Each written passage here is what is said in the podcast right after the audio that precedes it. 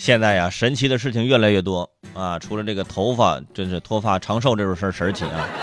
反正我们生活当生活当中的一些呃小事儿，也慢慢变得就是越来越让我们想不到。呃，平常呢，大家出门可能会打个出租车或者叫个网约车啊。现在呢，如果你去武汉的话，你出你你坐这个出租车呀，你可能会眼前一亮，呵，真的眼前一亮。为什么呢？最近的武汉的出租车啊，推出了什么呢？推出了便利店啊，出租车便利店亮相了。出租车与这供货商合作，在车内的前排后座椅上挂有货架，配有零食、饮料、口香糖、雨伞、充电器等等等等，可以扫码付款。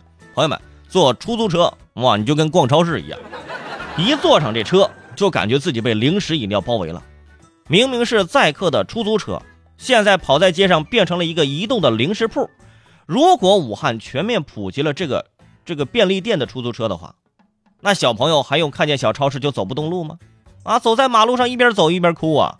看见一辆一辆的零食铺离自己远去，带孩子的妈妈再也不敢轻易坐出租车了。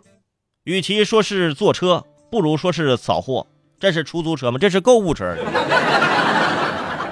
而根据这个司机师傅说呀，有了这个微型便利店，不仅方便了乘客，也增加了自己的收入。其实增加收入的点子挺多的。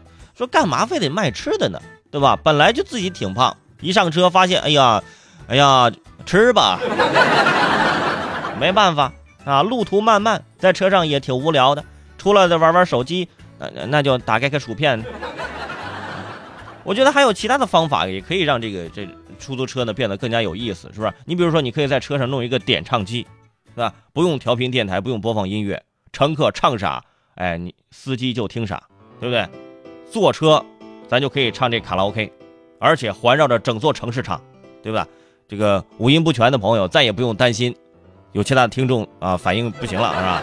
如果这样的话，哇，在出租车上各种唱歌唱跑调，哇，那车祸现场会越来越多。